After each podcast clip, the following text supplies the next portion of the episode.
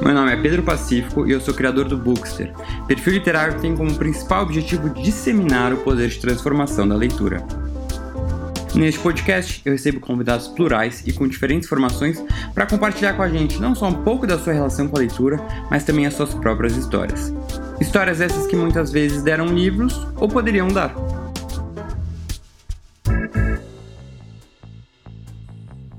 E o episódio de hoje é apoiado pela Insider Store que vem com tudo esse ano com a gente no Run Bookster Run, projeto para incentivar a prática de exercícios físicos ao mesmo tempo que a gente segura aquela vontade de comprar livros. Para quem não conhece, a Insider é uma marca muito legal de roupas masculinas e femininas. Tem várias opções feitas para esporte. Eu vou destacar aqui a Tech T-shirt, que tem regulação térmica, ela é anti-odor, anti-suor. Eu já usei várias vezes, até mostrei lá no Instagram e tô adorando mesmo, tem várias cores. E para ajudar agora nesse começo de parceria, eles fizeram um cupom de desconto, o Bookster12, que vale 12% de desconto em todo o site. Então, não deixe essa oportunidade passar. Bora aproveitar praticar esportes ao mesmo tempo que a gente lê nossos livros.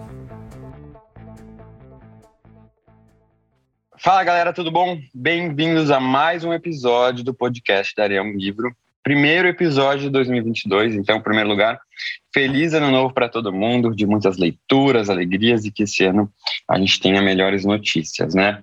E para começar esse ano, então, com tudo, temos aqui uma convidada muito especial, a Daniela Arbex, que para quem não conhece, ela já publicou diversos livros, inclusive eu já li um deles, a gente vai conversar sobre isso, faz o maior sucesso. Ela é jornalista, escritora e documentarista, autora dos livros Holocausto Brasileiro foi eleito o melhor livro-reportagem do ano pela Associação Paulista de Críticos de Arte e o segundo, e segundo melhor livro-reportagem no Prêmio Jabuti de 2014. Também é, escreveu o Cova 312, que foi vencedor do Prêmio Jabuti em 2016, O Todo Dia, a Mesma Noite, Dois Mundos de Isabel e agora o Arrastados, que acaba de ser lançado. Ah, ela foi muito premiada, tem mais de 20 prêmios nacionais e internacionais no currículo, ah, e também foi repórter especial do Jornal Tribuna de Minas por 23 anos. Atualmente dedica-se à literatura. Bom, Daniela, muito bem-vinda aqui ao Darão Livro, ficou muito feliz de ter você aqui. E para começar, queria já uh, soltar uma pergunta que eu faço para todo mundo que passa por aqui, que é a seguinte: como é que começou a sua relação com os livros? Né? Como é que é você, Daniela, escritora? Desde quando? É, desculpa, leitora, antes de escritora. Desde quando vem isso? Então, a minha relação com os livros, ela começou eu ainda muito criança, com oito anos. É, eu não tinha meus pais não liam para mim à noite, assim, eles não tinham esse hábito. E eu sempre fui muito apaixonada pela palavra. Então, desde que eu comecei a ler, que eu fui, que eu, é, fui alfabetizada, eu comecei a ler livros é, é, de histórias infantis, obviamente, e me apaixonar por esse universo da escrita. Então, é, eu me lembro que com mais ou menos entre 8, 9, 10 anos, eu escrevi o meu primeiro livro. e levei na biblioteca uhum. da escola porque eu queria publicar. E, uhum. e, foi o primeiro, o primeiro, assim, é, a primeiro é, é, não que eu tomei quando a, a, pessoa, a bibliotecária falou, e você não sabe o que é publicar livro no Brasil e tal, e me cortou. Enfim, e aí eu fiquei sempre muito ligada, a palavra sempre me mobilizou, né? Legal. E como é que foi assim, você adolescente, você continuou escrevendo, uh, continuava lendo? O que, que você gostava de ler, assim, quando você era adolescente, depois no começo da fase adulta? Então, eu, eu, eu gostava muito de ler é, as obras de Machado de Assis, gostava de ler é, histórias de aventura, e, e, ao mesmo tempo que eu lia bastante, eu sempre fui muito ligada à escrita. Então, eu sempre gostei de escrever. Eu tenho essa relação com a escrita. E aí eu passei é, é, a minha ligação com a própria língua, né? com o próprio português, com o idioma. Né? Então, eu sempre escrevia. É, Para você ter ideia, desde de pequeno, assim, as redações que eu fazia na escola, tinha um concurso de redação na escola e eu sempre ganhava. E era, e era bonitinho que quem é, é tinha redação escolhida, as pessoas da sala tinham que escrever a tua redação. Então aquilo me deixava, sabe, tipo, puxa, elas estão escrevendo que eu, elas estão lendo o que eu escrevi. E isso foi me alimentando. Quando eu tinha 14 anos, eu é, é, já sabia que eu queria ser jornalista. E é difícil você, numa fase de adolescência, você escolher uma profissão que você vai. Oh, é, muito. É, né, que você vai é, levar para a vida. Assim. E eu acertei foi muito legal, porque quando eu entrei na faculdade, eu nunca tive dúvida que era o que eu queria fazer. E sempre numa relação muito próxima com a escrita. Nunca tive uma relação com TV e tal, eu queria escrever. E aí, no jornal de laboratório, eu, eu, me lembro que quando eu comecei a escrever, meu professor do jornal de laboratório disse que antes de eu chegar ao jornal de laboratório era um chá da tarde. e aí eu cheguei e tirei tudo do lugar.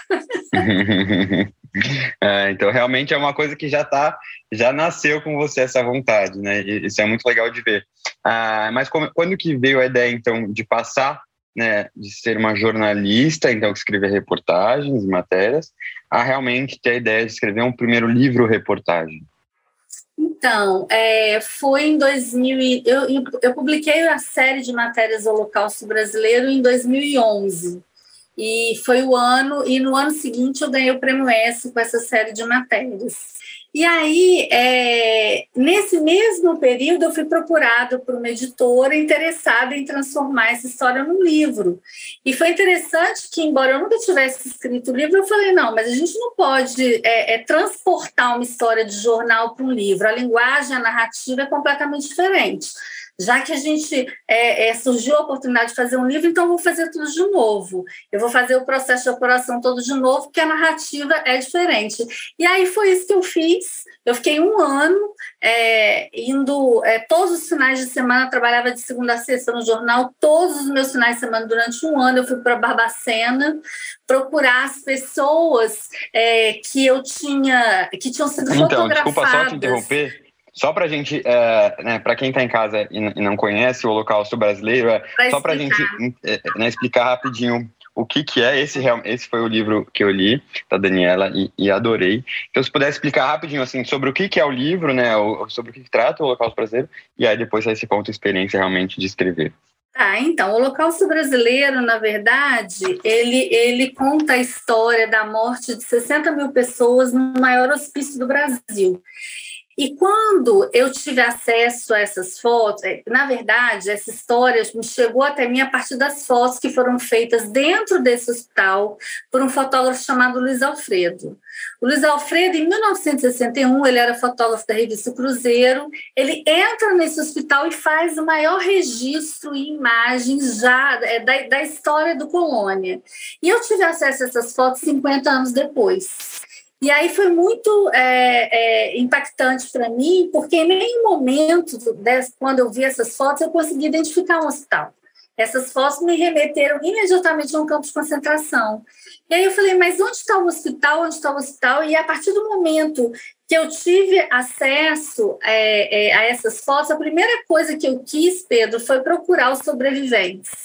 Mas eu nem sabia se tinham sobreviventes, mas eu queria encontrar aquelas pessoas das fotos. E aí eu parti, é, primeira pessoa que eu busquei foi o Luiz Alfredo, ele mora em Niterói, ele está vivo até hoje, é, e foi um encontro muito importante, porque as memórias dele deram pontapé inicial para a minha busca. Então, da casa dele, ele me cedeu o conjunto de imagens das fotos que ele tinha feito, e eu parti para Barbacena com aquelas imagens nas mãos, com a missão de localizar aquelas pessoas fotografadas 50 anos antes.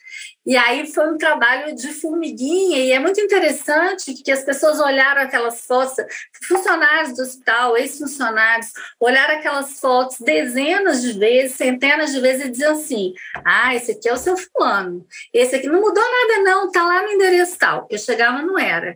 Ah, mas essa aqui é a dona Fulana, é ela mesma, tal. chegava, não era. Mas quando encontrei o primeiro sobrevivente, que foi o Machadinho, que, que ainda guardava uma semelhança física muito grande com aquela imagem. Aí foi quando a minha ficha caiu, que essa história realmente aconteceu. E nesse momento de busca, naquele momento eu ainda não tinha ideia que os sobreviventes nunca tinham sido procurados, que seria a primeira vez que eles falariam, que seria a primeira vez que eles iam ganhar voz. E isso realmente é, impactou um país. Eu acho que quando o país pôde ouvir a história pela voz desses sobreviventes, o olhar para a saúde mental no Brasil se Não, é muito é muito absurdo realmente essa história. Eu lembro que na época que eu li, eu nunca tinha ouvido falar, né, uh, desse hospital psiquiátrico do, do Colônia, e foi um choque, assim. Eu falo, gente, como é que a gente não conhece isso? Né, é, é, é que matou um lugar que muitas pessoas morreram, né, sofreram assim em condições degradantes, como a gente não sabia sobre isso. Então, é, é impressionante, né, você falar que realmente nunca tinham procurado sobreviventes antes, né, 50 anos depois, você foi essa primeira pessoa, ah, e aí também mostra a importância do seu trabalho aí em denunciar esse capítulo tão triste da nossa história. Né? E aí, então já nesse seu primeiro livro você já traz esse um episódio né, um pouco mais distante, que ocorreu na década de 60. Ah, e aí, quando a gente fala do seu último livro, né, o mais recente, O Arrastados, que vai relatar um episódio mais recente do Brasil, né, que foi a, a rompimento da barragem de, de... Ai, fugiu o nome de, de Brumadinho, de Brumadinho. De Brumadinho. Ah, aqui que é algo que aconteceu é. bem mais recente. Como é que você acha que esses diferentes livros, né, até pensando em livros de reportagem como um todo, podem contribuir para que a gente conheça e reflita sobre a história do nosso país? Então, Pedro, eu venho me dedicando, é, já, já, já me dedicava a isso no jornal, no diário, onde eu trabalhei 23 anos, mas principalmente na última década na literatura, eu venho me dedicando a construir a memória coletiva do Brasil através é, de, de, do levantamento de histórias, ou, ou, de um passado recente ou de um passado distante, que é, precisam ser contadas. Porque é, é, é esquecer, é, esquecer o passado é negar a história. Então, a gente não pode permitir que seja esquecido para que a gente não continue repetindo tragédias. Eu acho que é nesse momento que todas as histórias que eu contei se cruzam, né? No momento de você fazer, construir memória, fazer lembrar que a gente não pode se esquecer e para a gente se entender também enquanto país né? Entender que tipo de como é que nós chegamos até aqui, que tipo de sociedade a gente é, os valores que a gente prioriza e o que, que a gente pode é, de, de, é, é encontrar como luz no final do túnel, sabe? De saídas, de reflexões, de se colocar no lugar do outro. Meus livros eles têm essa, essa muito essa função de tirar a gente da nossa zona de conforto e colocar a gente naquele lugar o, o, livro Todo Dia Mesma Noite ele faz uhum. isso, ele coloca a gente dentro da boate Kiss, é, é, no momento do, que, do incêndio. É, o Arrastados também coloca o leitor dentro da mina do Córrego do Feijão no dia 25 de janeiro de 2019, ao meio-dia, 28 minutos e 24 segundos. E aí você tem uma visão privilegiada do que aconteceu lá dentro. E é impossível você passar por todas essas etapas nessa leitura e terminar o livro da mesma forma é, uhum. que você Não, começou. Você fala de construir a memória coletiva né, do Brasil, isso, isso é muito importante. E aí também, né, de pensar em estar naquele momento, né, você levar o leitor para aquele momento, é muito uh, doido isso, porque apesar de você, né, isso com a experiência de eu ter lido já o Holocausto, de você falar, retratar episódios históricos né, que afetaram centenas ou até milhares de pessoas, você traz um olhar, eu acho, muito íntimo, uh, né, indo por histórias pessoais, né, uh, individuais mesmo que, que sobreviveram nesses episódios. Ah, como é que é, então, esse seu processo de pesquisa, né, na hora de escrever, até o processo de escrita? Como é que você parte de um episódio que acabou afetando tantas pessoas para esse olhar mais individual e intimista? Então, na verdade, é uma construção, né? É um trabalho de apuração lento, porque é, primeiro, a gente precisa encontrar as pessoas, se aproximar das pessoas, e, e, e depois você é, oferecer para elas tempo e uma escuta qualificada para que elas se sintam confiantes e confortáveis de entregar para você o que elas têm de mais é, o que elas têm de mais é, é, rico e poderoso, que é a memória afetiva. Então, não é simplesmente, olha, vim aqui, quero contar sua história, quem você. Não, eu, não funciona assim. Você tem que construir é quase é um processo de, de, é, é, de costura mesmo, de construção dessa relação de confiança. E aí você tem que ter um, um ouvido capaz de ouvir, né? De oferecer uma escuta, de oferecer acolhimento e de entender também que você está é, falando com pessoas que viveram traumas né? Pessoas é, que, que passaram por grandes traumas na vida. Então, eu acho que é uma, uma, um cuidado, uma sensibilidade para que elas possam é, é, é entregar para você o que elas têm de melhor e que a gente possa, através desse, desse, dessa herança tão maravilhosa, exercer a nossa empatia. Porque aí, quando a gente se coloca no lugar daquele outro, a gente consegue descrever as coisas. Eu sou, é, é, eu tenho uma necessidade de entender onde que a pessoa estava, o que, que ela sentiu naquele momento. De, então, para isso, eu preciso me colocar de alguma forma naquele lugar. E isso exige um processo de apuração muito longo. Em Arrastados, por exemplo, que eu acho que é esse meu novo livro, que é um livro em que eu trago que tudo tem escala industrial, a dor das pessoas, o tamanho da devastação. A gente está falando de um território bilionário de mina, que é uma coisa impressionante, que tem um poder econômico incrível por trás disso, né? Então, é um volume de material tão grande que você precisa é, é, se organizar. Então, eu fui criando, por exemplo, no Arrastados, linhas do tempo para eu poder reconstituir aquele instante quando a Terra treme e que tudo é levado pelo tsunami de, de lama. Então, isso exige muita apuração e, é, e exige tempo para fazer. Imagino. É, deve ser um trabalho que, como você bem diz, né, além de ter que trazer esses fatos e conseguir uh, escrever de uma forma né, interessante e, e, e que fique clara para o leitor que está acompanhando algo que ele nunca tinha uh, ouvido falar ou mais pouco, mas ao mesmo tempo lidar com pessoas que passaram por traumas muito grandes, né? Então tem essa dificuldade muito da relação, né, com o outro. E aí eu queria uh, ouvir de você, assim, se você se espelha ou se espelhou ou foi influenciada por outros autores, repórteres, assim? Tem pessoas que você diz que ah, essa, eu gostava muito do trabalho, quis fazer algo né, similar ou quis seguir a mesma linha, que você indicaria para quem também está escutando? Com certeza, eu acho que a gente tem. No Brasil, a nossa maior referência é no jornalismo é, literário, nesse jornalismo humanizado, é Eliane Brum, uhum, né? Uhum. Acho que é a nossa grande referência, a nossa grande é, escritora. Não à toa ela é a jornalista mais premiada Sim. da história. Mas a gente tem também autores é, é, é estrangeiros assim que que é, tiveram a sua marca na questão do jornalismo literário. Você tem, por exemplo, não sei se você conhece o trabalho do, do, do John West em Hiroshima, que aí ele vai descrever. Você já leu esse livro, não. Pedro? É, é, é, ele vai descrever né, a bomba é, é, que foi jogada é, em Hiroshima na Segunda Guerra Mundial. Uhum. E aí é a primeira vez que um jornalista descreve um fato a partir do olhar das pessoas. Então ele coloca, é muito interessante que ele vai contar a história de oito pessoas onde elas estavam quando é, a bomba foi jogada Nossa, eu não conhecia, que interessante. É incrível, esse livro é incrível. Esse livro é um clássico do jornalismo, assim. Então, você tem Gaitalese, você tem todos esses autores que, que, que é, é, que me ensinaram, principalmente o John West, a contar uma história pelo olhar do outro. Né? Então, ao invés dele ser o narrador, o narrador era o personagem.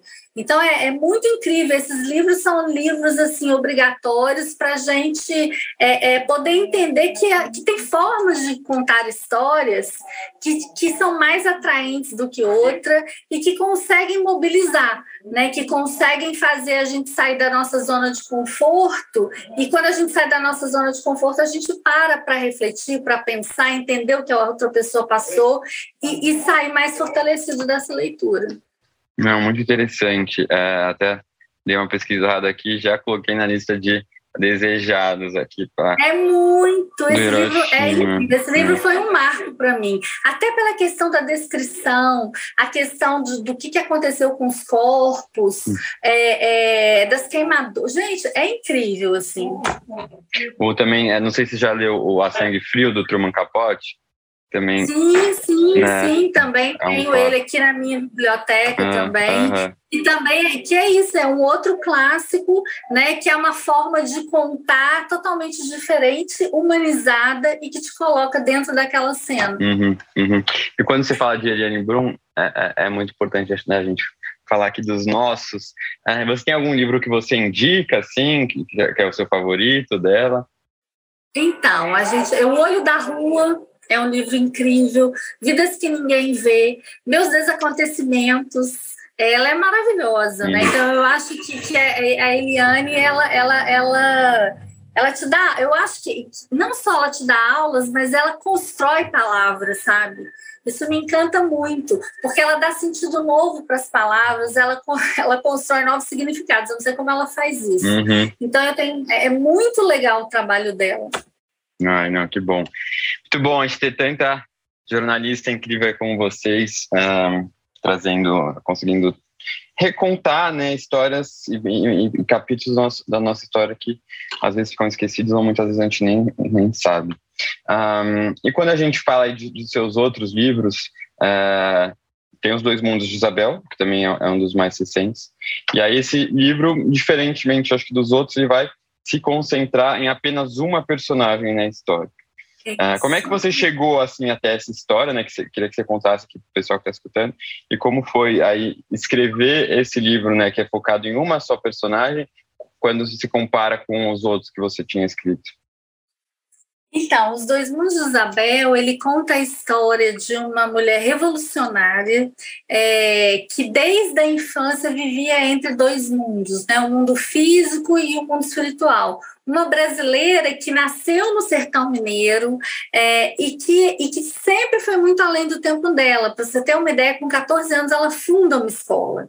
Então, assim, ela é uma referência feminina muito importante e, e ao mesmo tempo que ela é essa referência feminina da nossa história, ela é desconhecida. Então, eu, eu é, conheci a Isabel, e na verdade a dona Isabel, quando eu era adolescente, e ela hoje tem 97 anos, e me impactou impactei muito pela grandeza do trabalho que ela realizava e pela capacidade que ela tinha com a educação, é, através da educação, de transformar histórias e vidas. Ela tirou mais de 500 crianças das ruas, ela foi o primeiro nome feminino a falar publicamente é, sobre o espiritismo no Brasil, é, numa época em que ser espírita era correr risco, era ser perseguido, era ser uma pessoa alijada socialmente. Então, durante quase um século, no Brasil, a história do espiritismo foi sendo construída por homens. E aí vem ela, essa menina do interior de Minas Gerais, que quando entende que é, essa relação desses dois mundos, ela vai falar publicamente sobre isso, e aí ela vai transformar a história é, é, por ser essa liderança, né? por, por, é, por ser essa voz. Numa época em que a mulher era completamente invisibilizada, é, ela não tinha é, voz, ela nem trabalhava fora. Então, assim, é uma história apaixonante, né? E por eu conhecer o trabalho dela de perto, eu sempre tive vontade de contar essa história, mas eu ficava receosa receosa é, de, de pensar, poxa, mas como é que eu vou contar uma história dessa? De haver um preconceito porque tem viés de religião e tal. E aí eu fui entendendo que eu estava deixando passar a oportunidade de contar a história de uma brasileira sensacional, revolucionária e, que, e, e revolucionária pelo amor. Então eu fui por esse foco, foi minha primeira biografia que se passa em torno dessa mulher, mas de, com um olhar jornalístico. Isso aqui é importante, uhum. porque cada referência da vida dela, em que ela cita de casa e tal, a gente ia procurar essas pessoas. Uhum. Então, é, a gente, que é todo um trabalho de investigação jornalística que teve também nesse livro. E a gente ia encontrando pessoas no Brasil inteiro para que reforçavam o que ela falava e que foram testemunhas de alguma coisa. Então, é a história de uma mulher, mas é a história de várias pessoas né, que têm a sua vida modificada ao cruzar é, o caminho dessa mulher. Uhum, uhum. Não, incrível. E quando você diz isso, né, de que você, apesar de ter escrito uma primeira biografia, você não deixa de lado esse olhar do, do jornalismo investigativo. E aí, isso está em todos os seus livros, né? E quando a gente pensa em biografias, biografia é um gênero que as pessoas gostam muito, né? É bem popular, faz muito sucesso. Quando a gente pensa em livros reportagens, assim, talvez as pessoas tenham um pouco mais de medo, até de não conseguir se envolver tanto. Mas no seu caso, seus livros são muito envolventes, né? Eu vejo tanto pelo que eu, pelo que eu li, mas também pelos comentários do, do, dos outros livros, né? Pelas, uh, pelas opiniões. O que, que você acha que, que, que faz, assim, os seus livros uh, terem esse aspecto envolvente, né? Apesar de ser um, um jornalismo investigativo, um livro-reportagem, o que, aqui que você uh, né, responsabiliza esse envolvimento maior que traz aos leitores? Eu, eu, eu, tenho ouvido muito assim é, o retorno dos jornalistas que, com, com, os quais eu tenho falado é, é do sobre arrastados, né, que a gente está nesse processo de divulgação do novo livro, é o quanto eles estão impactados com a narrativa, mas pela riqueza de detalhes, é, e pelos diálogos assim que, que meus livros trazem, né? Que você consegue estar ali na cena ouvindo o que as pessoas estão falando e tal. Eu acho que talvez seja isso que seja tão sedutor, né? É porque, a, apesar da gente falar das tragédias e de barbáries, isso tudo é muito humanizado, porque é, é a gente contar a história pelo olhar do outro. Eu acho que é isso. Uhum. Então, é, isso nos humaniza também. Quando você conta a história pelo olhar do outro, você também vai se humanizando, o leitor se humaniza. Talvez crie essa empatia e identificação. Então é muito bonito ver as pessoas, quando eu escrevo um livro, elas é, é, se apaixonando pelos personagens, elegendo aquele personagem, se identificando com aquela história, e cada um tem um olhar para alguma coisa que para ele ali é especial. Eu acho que é isso. Eu acho que tem uma questão de qualidade de narrativa, do cuidado com a palavra, porque escrever é, é você é, garimpar palavras e o cuidado com as histórias, mas tem isso também, dessa riqueza de detalhes. Eu sempre fui uma pessoa que eu precisava ver o que eu ia contar, uhum. sempre. Então, por exemplo, é, no caso de Arrastados, que é o mais recente, eu, eu procurei o IML de Belo Horizonte porque eu precisava ver no que aquelas pessoas foram transformadas. Nossa. Eu precisava ver os corpos. Eu precisava ver imagens dos relatórios, das fotografias. Aí vai falar, ai, Daniela, isso é mórbido. Não, precisava entender. E nessa incursão, nesse universo tão particular, é, é, isso, isso, foi um diferencial assim, para o livro. O nome Arrastado surgiu dessa incursão no ML, porque, é, para além de toda a vida que foi tirada do lugar, de toda a devastação e tal, você, é, é, é no IML, eu acabei descobrindo, por exemplo, que as pessoas que foram resgatadas da zona quente, né, as primeiras vítimas, é, é, quando elas chegam no IML, os médicos legistas percebem que, por terem sido arrastadas, todas elas perderam a coloração, é, é, a, a, camada superficial da pele que dá cor aos corpos pretos, brancos e pardos. Então, todas elas ficaram com o subcutâneo exposto. Hum, e aí eu fiquei pensando que, que, é, que na morte elas se tornaram iguais. E, e, na simbologia disso, a gente numa sociedade com um racismo estrutural tão violento uhum. e com, uma, com, um preconceito imposto pela cultura de branquitude, você perceber que na morte essas pessoas se tornaram iguais. Uhum. Por isso o nome é Arrastados. Uhum. E aí a gente vai falar de um universo de delicadezas no meio dessa brutalidade. Por exemplo, uma coisa impressionante, né? Os legistas, é, eles literalmente vestiram a pele do outro. Então, o que, que eles fizeram? Recortaram a pele das mãos dos cadáveres é, para tentar reconstruir a digital, calçaram essa pele na própria mão, fizeram uma luva epidérmica para fazer a identificação dos corpos por meio de leitura biométrica. Nossa.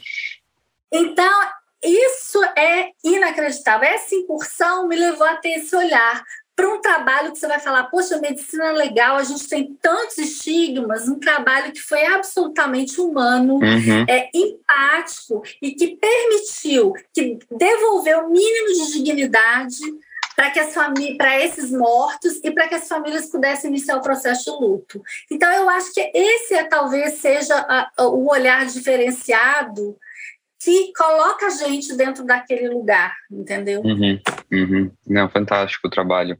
É, realmente diferenciado individual, assim, nessa, como se disse, essa incursão. E quando a gente vê os seus livros, a maior parte eu acho que trata de episódios muito tristes, né, da nossa história. Ah, o, o, o Em Todo Dia, a Mesma Noite, né, da, do incêndio da Boate Kiss, que é uma coisa que eu acho que chocou e choca até hoje o Brasil todo. Recentemente a gente teve né, o julgamento, que foi algo que foi acompanhado pelo Brasil todo. Eu soube, me corrija se eu estiver errado, que você acompanhou né, uh, o julgamento. Eu queria que você contasse para a gente assim, como é que é esse seu envolvimento com essas histórias tão tristes. Né? No caso do no Todo Dia, Mesma Noite, você provavelmente né, teve contato com os familiares das vítimas. Como é isso, né? O, o quanto isso também não, não acaba sendo algo né, que te desgasta de uma certa forma? Como é que você faz para se proteger assim, emocionalmente? E também, ao mesmo tempo, se você né, acha né, que, esse, que, que, o seu livro, nesse caso, mas como nos outros, pode servir como uma forma de preservar a memória dessas vítimas, né, que muitas vezes ficam esquecidas. É, então, assim, é interessante, não dá para fazer um trabalho desse, desse nível, é, em que você fica dois anos mergulhada numa história. Eu fiquei dois anos, por exemplo, no Rio Grande do Sul para contar essa história e não ser atravessada por essa história. Então, é claro que junto com as histórias vem uma bagagem de dor também, mas de um imenso privilégio que é poder dar nome, sobrenome e rosto para uma tragédia. Porque a gente não está falando de 242 pessoas, nós estamos falando do Rafael, a gente está falando da Andre, a gente está falando da Vitória, a gente está falando dos Augustos, a gente está falando dos amores de alguém. Então, eu acho que é isso. Então, assim, é, é, não tem como eu, eu me envolver com essas famílias e depois que o livro está pronto dizer agora tchau, foi ótimo. Não, não tem jeito, né? É, é, é essa, é, a, a, relação ela, ela ultrapassa o livro e ela se mantém. Então, quando o julgamento foi marcado, eu não tinha dúvida que eu tinha que estar ali com aquelas famílias, que era importante eu estar ali é, como apoio, como presença, como jornalista, acompanhando aqueles desdobramentos. E foi muito. Eu, eu falei quando eu voltei, comentei com meu marido que eu disse que foi, foram dias inesquecíveis porque foram dez dias em que as famílias passaram por um processo tão profundo, elas precisavam desse tempo. Então, eu me lembro, por exemplo, que quando os vídeos começaram a ser exibidos no julgamento dos últimos momentos de vida dos filhos, do quanto isso foi doloroso e traumático, mas uma das mães me disse assim: Daniela, foi terrível, mas eu precisava saber como meu filho morreu. É como se eu tivesse é, agora me aproximado mais dele, compreendido melhor. Eu precisava. Foi um ritual de passagem, sabe? Foi incrível estar ali acompanhando todos aqueles dias e percebendo, é, é, por exemplo, a gente, eu entrevistei muitos sobreviventes que se culpavam por ter sobrevivido, se sentiam culpados e tinham receio de se aproximar das famílias. E quantas famílias acolheram sobreviventes ali? De quanto de confraternização e solidariedade as famílias puderam experimentar alimentar da população de Porto Alegre, que ia lá no tribunal para levar comida, para levar uma flor, para levar uma mensagem. Então, foi um processo muito incrível. E especialmente rico para mim, porque não só o Todo Dia Mesma Noite, ele foi colocado, anexado ao processo pelo Ministério Público como um documento dessa história, mas que no momento da leitura da sentença, o juiz Orlando Facchini citou o meu trabalho três vezes na leitura da sentença de condenação. Então, isso foi muito é, é, gratificante no sentido de ver que meu trabalho serviu como um documento histórico. Uhum, uhum. É que a gente fala de, de preservação das memórias, né? Um... Com certeza, construir essa memória coletiva do Brasil, né? Porque, na verdade, Pedro, tem, tem até uma, tem uma história muito legal com esse livro, o seguinte, é, eu fui chamada para, se eu estiver falando muito, você vai editar, você, você fala, Não, imagina, tá? pode falar que a gente está aqui para isso eu, eu fui chamada para dar uma palestra numa escola que adotou todo dia, mesma noite, de forma interdisciplinar. Então, todas as disciplinas adotaram todo dia. Então, é, literatura trabalhou livro, é, português, ciências, biologia, história, foi incrível. E aí, quando eu cheguei nessa escola, em Minas Gerais, é, eu fui falar para meninos de 14 anos que na época do incêndio em 2013, eu lancei o livro em 2018, tinham nove. Ou seja, meninos que ouviram falar do que aconteceu, mas que né, uhum. teve uma, uma, uma tragédia no Brasil, enfim. E aí, quando eu entrei na sala de aula para dar palestra para eles, eu, eu levei um, um, susto, assim, um choque, foi muito emocionante, porque as salas de aula, as paredes da sala estavam cheias de cartazes em homenagem aos filhos do Rio Grande do Sul, com o nome de cada personagem e tal. Foi muito tocante para mim perceber que o meu livro fez com que uma geração que não teve contato com essa história agora tivesse contato com essa história, se apoderasse dela e pudesse compreender o que aconteceu. E aí eu falei dessa experiência nas redes sociais, falei do quanto tinha sido um dia emocionante para mim, e os pais do Rio Grande do Sul entraram na minha postagem e começaram a comentar. E aí os meninos da escola começaram a conversar com os pais do Rio Grande do Sul. Então, o jornalismo como uma ponte para o uhum. coração do outro. Uhum. Foi assim, eu vi na prática como que esse jornalismo, como essa ponte, ela aproxima esses mundos. Eram os filhos de Minas Gerais consolando os pais do Rio Grande do Sul. Olha que fantástico. É maravilhoso. Com certeza uma ponte que ah, o jornalismo que propiciou, né? Ah, e aí quando a gente fala de você, né, saindo um pouco dos seus livros, mas de você como leitora, queria que você contasse para a gente assim, o que, que você hoje em dia, né, no seu trabalho intenso de escrita, como é que você consegue conciliar a leitura hoje em dia? O que você gosta de ler? Se você se, se restringe a livros, uh, reportagem, né, uh, ou livros de não ficção, ou se você também gosta de ficção? Não, eu gosto de ficção, acho que a gente tem coisas maravilhosas. Torturado está aí para a gente fazer, fazer a gente se apaixonar pela, pela é, ficção, mas é, a minha ligação é muito com a não ficção. Eu tenho muito essa ligação, tanto que é, é, quando eu vou consumir não só livros, mas filmes, eu tenho, eu sou aficionada por histórias reais. Uhum. Então eu tenho essa ligação. Então você vai ver aqui na minha estante, você vai ver, por exemplo, é, é, Voz de Chernobyl das Svetlana, uhum. você vai ver o caso Evandro do, de, do Ivan Mizanzuki, você vai ver coisas assim que tem muita ligação com histórias reais, porque isso me mobiliza. E tem um livro que eu não sei se você leu, que eu estou louca para ler, até falei dele já aqui, que, que ganhou o, o melhor, é, ganhou Jabuti, é, foi o melhor livro do ano, um livro infantil que eu tô maluca para ler, que chama até, até um nome difícil de falar. Sagatrisuinorana. Você já leu, Pedro? Oportunidade? Não, não Esse nunca vi livro falar. ganhou o Jabuti é, de melhor livro infantil e melhor livro do ano. É, é um livro que foi escrito pelo João Guimarães, pelo João Luiz Guimarães, é, foi ilustrado por Nelson Cruz, o grande vencedor do Jabuti 2021, e que, é, que é, é, é, um nome difícil de pronunciar e que remete aos neologismos de Guimarães Rosa. Então ele vai contar, é, ele vai contar as sagas, né, que são os clássicos, grandes Sertão Veredas e Sagarana e tal, é pelo olhar é, infantil. É muito lindo, tem a ver também com a questão das barragens, estou louca para ler. Então, assim, eu tenho vontade de ler muita coisa. A Intrínseca publicou agora, ano passado, né? O Clube das Quintas-Feiras. Você chegou a ver uhum, esse livro? Uhum, uhum. E eu não, eu não consigo.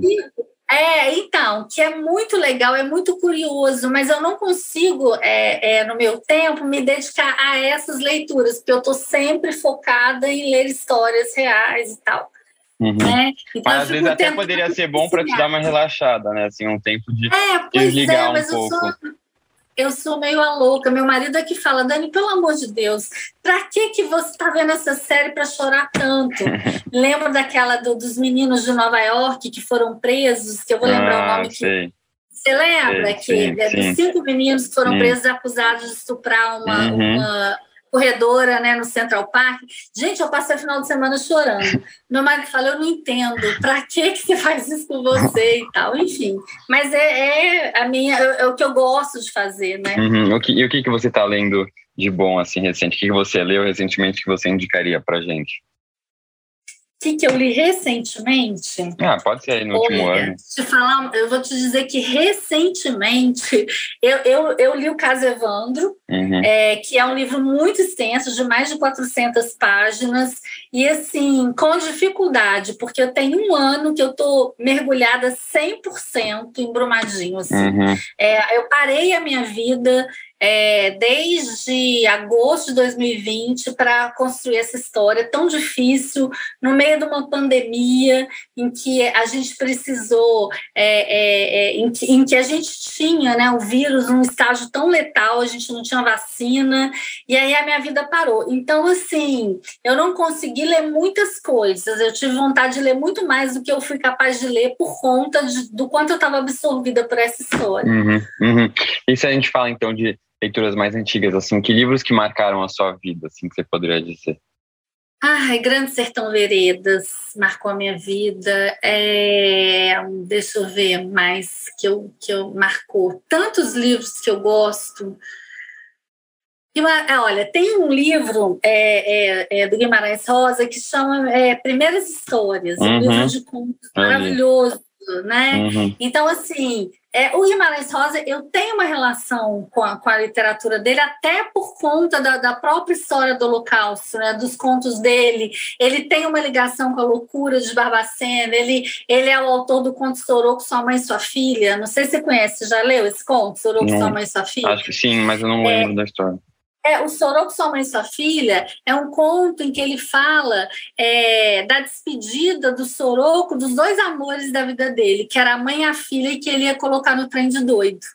Então, é, é, um, é um conto maravilhoso, emocionante. Então, eu tenho muita ligação com a uhum. obra, com o trabalho e tal dele. Esse conto é maravilhoso. Tem até uma é, é, no livro No Holocausto, a gente tem um psiquiatra que trabalhou, que foi acadêmico de medicina e trabalhou é, no Colônia, e foi uma das primeiras vozes que denunciou é, é, é, a, a, situação do hospital na década de 70. E aí ele resolve, então, agora, né, recentemente, atualizar, escrever uma carta para o Soroco, esse personagem de ficção do Guimarães Rosa, para atualizar o Soroco do que estava acontecendo uhum. no Brasil.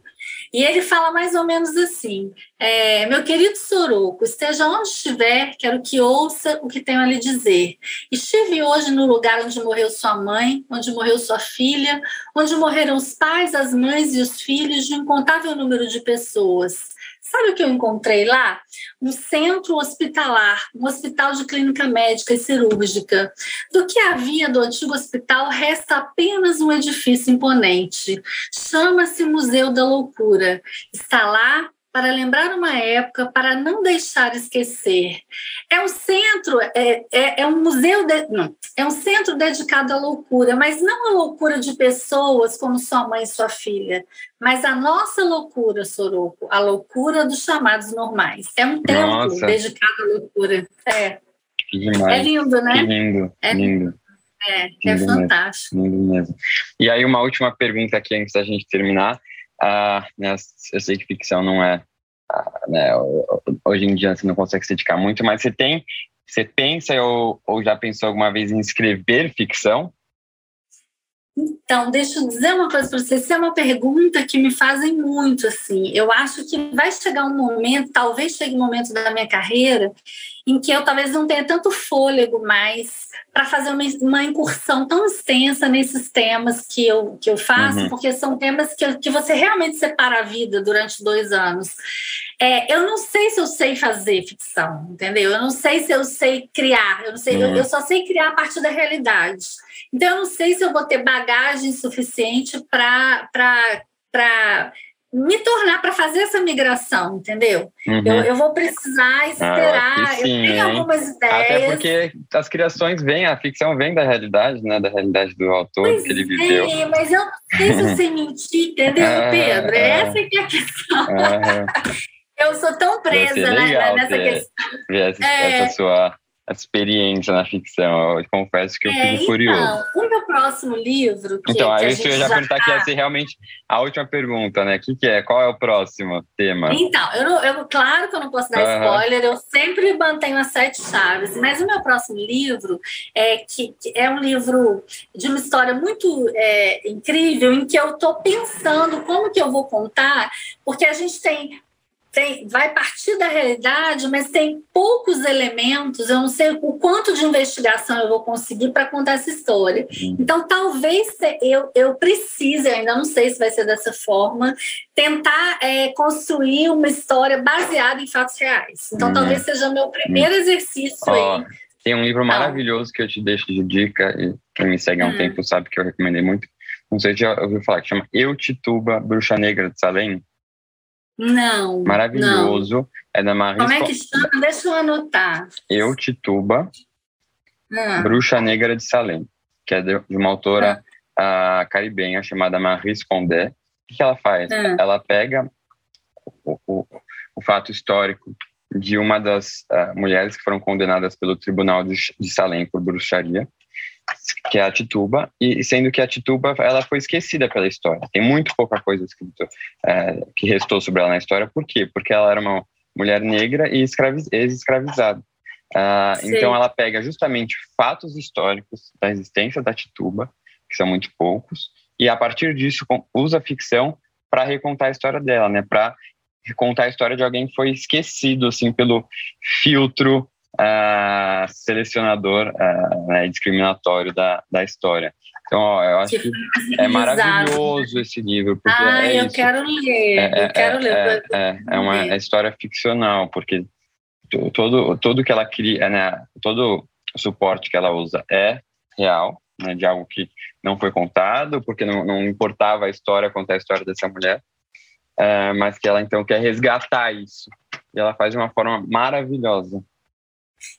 Então, aí foi ótimo você me dar essa dica, porque tem muito a ver com a história que eu quero contar e que eu, eu preciso ainda, como eu ainda não mergulhei nela, eu não sei o quanto de elemento de investigação eu vou conseguir para contar, e aí eu venho pensando em fazer isso, né? Em contar, é, a partir da história dela, a história de outra gente, uhum, sabe? Uhum, uhum. Talvez seja esse exercício, não sei, vamos uhum. ver. Ó, e mais um, vou deixar aqui a minha lá. dica, que é Memórias de Adriano, não sei se já leu, da Marguerite Yourcenar, ah, que ela não, também faz a mesma coisa, pega a história do imperador uh, romano Adriano e conta a história. É, é maravilhoso, ela demorou 30 anos para escrever esse livro, 20 ou 30, se não me engano. E é, é uma. Ela escreve em primeira pessoa, assim. É uma aula de escrita e de pesquisa. Ai, que bom. É. Eu gostei das duas dicas. Eu vou, vou ler, porque eu, eu tô assim, nesse, nesse momento, nesse dilema. Uhum. Acho que talvez eles podem te ajudar. E fica também a dica para o pessoal que, que, está a, escutando, além, lógico, das dicas dos seus livros que a gente citou aqui. Daniela, muito obrigado por ter aceitado o convite mais uma vez. Adorei o papo. Estou aí animado Sim. pelo lançamento do Arrastados. É, muito sucesso para você e aí boa sorte nas suas próximas empreitadas, porque eu sei que você se dedica muito e só posso agradecer aqui em nome dos leitores brasileiros de terem a gente poder ter trabalhos tão é, bem feitos e pesquisas tão profundas sobre capítulos um pouco esquecidos da nossa história. É verdade, eu, agradeço muito. Deixo também como dica o livro novo da Eliane, que eu ainda não li, que é, é, é o Banzeiro Okotô, e estou louca para ler, mas ainda não li. E, enfim, agradeço pela oportunidade da gente de estar aqui falando com você, de estar contando um pouquinho da minha história através dos livros, que eu acho que os meus, meus livros têm esse papel, que é apresentar o Brasil aos brasileiros. Então, te agradeço muito aí pela oportunidade. Beijo, tchau pessoal, até a próxima semana. Obrigado aí para quem ficou até o finalzinho. E vamos com todo 2022, vai ter muita gente legal aqui para compartilhar suas histórias que poderiam ter dado um nível que muitas vezes até já deram. Beijo, até a próxima.